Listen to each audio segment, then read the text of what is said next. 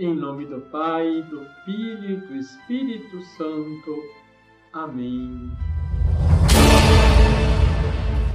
Olá, tudo bem com você? Deus no céu, cada vez que vê um pecador, o invocar com todo o seu coração, tem a mesma alegria que uma mãe quando vê o primeiro sorriso no rosto do filho. Fyodor Dostoiévski. Se você gosta de nossos vídeos, compartilhe, faça com que chegue a outras pessoas. Evangelizar é bom e não custa nada. Liturgia, Liturgia diária. diária. O Evangelho de Lucas retoma a polêmica sobre o sábado. Anteriormente já havia precedido dois conflitos com os fariseus e mestres da lei. O primeiro foi a cura de um paralítico, e o outro, quando os discípulos de Jesus colhiam e debulhavam o trigo no sábado para se alimentar.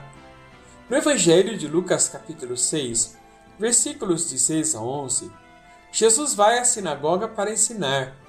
Era um dia de sábado. Na sinagoga, realiza uma cura de um homem de mão seca, atrofiada. O trabalho médico era proibido no sábado porque normalmente demorava muito tempo. Jesus, porém, curou aquele homem com apenas uma palavra.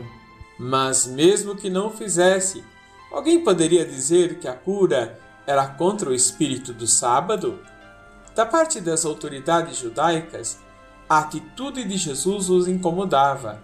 Cada dia mais ia aumentando a ira deles contra o Senhor, e de alguma forma queriam silenciá-lo definitivamente.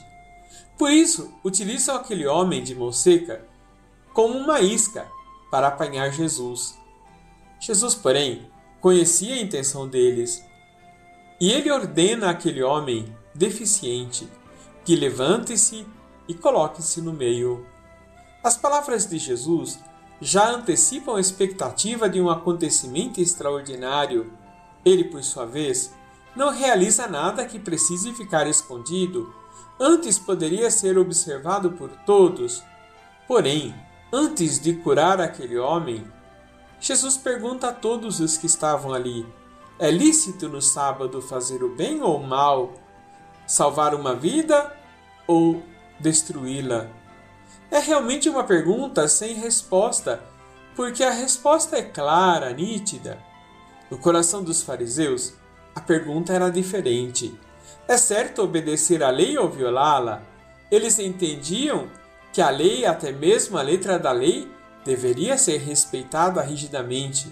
Na pergunta de Jesus, há uma certa ironia, porque sua intenção era fazer o bem, isto é, curar aquele homem, enquanto no coração dos fariseus o propósito era de destruir Jesus.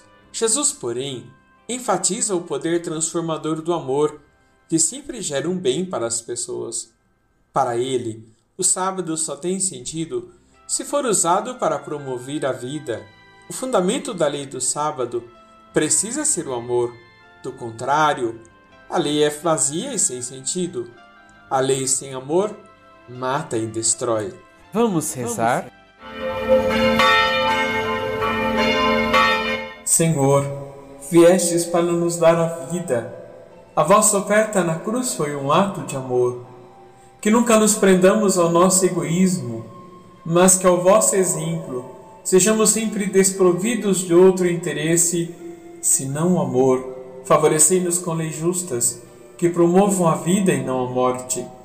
Que os nossos pensamentos e atitudes revelem a grandeza do vosso amor e da vossa majestade. Assim seja. Deus Todo-Poderoso te guarde, te abençoe e te liberte de todo mal. Em nome do Pai, do Filho e do Espírito Santo. Amém.